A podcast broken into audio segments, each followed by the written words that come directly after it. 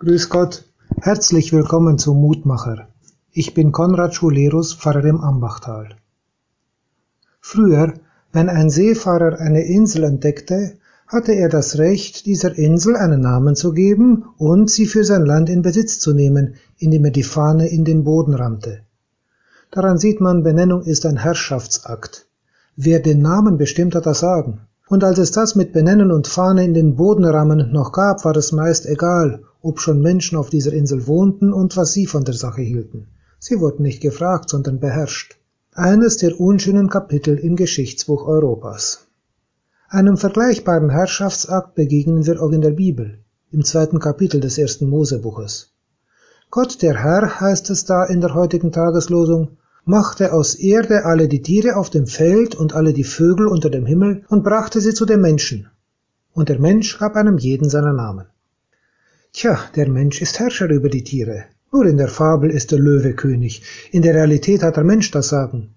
Und leider sagt er oft nicht nur Gutes.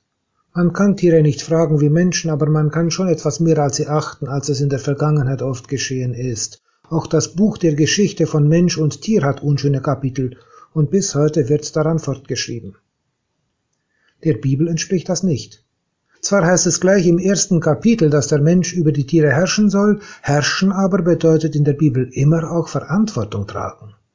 Das wurde oft vergessen, wie auch vergessen wurde, was das erste Mosebuch ebenso sagt. Tiere wie Menschen haben in der Erde eine gemeinsame Wurzel. Beide sind von Gottes Hand geschaffen, beide von Gott gesegnet. Die Tiere sind, wie unsere Welt, eine Gabe Gottes an uns und Teil ihrer Schönheit. Wir dürfen sie nutzen. Wir tragen aber auch die Verantwortung und zwar vor Gott. Letztlich nämlich sind nicht wir, sondern er der Herrscher. Nicht umsonst heißt es, Gott der Herr brachte die Tiere zu den Menschen. Er hat sie uns anvertraut. Im Wort anvertrauen steckt das Wort Vertrauen drin. Wir sollten Gottes Vertrauen nicht missbrauchen, sondern rechtfertigen. Ich will beten. Herr unser Gott, danke für die Schönheit deiner Welt, an der wir uns freuen können. Danke, dass wir nutzen dürfen, was du uns anvertraut hast.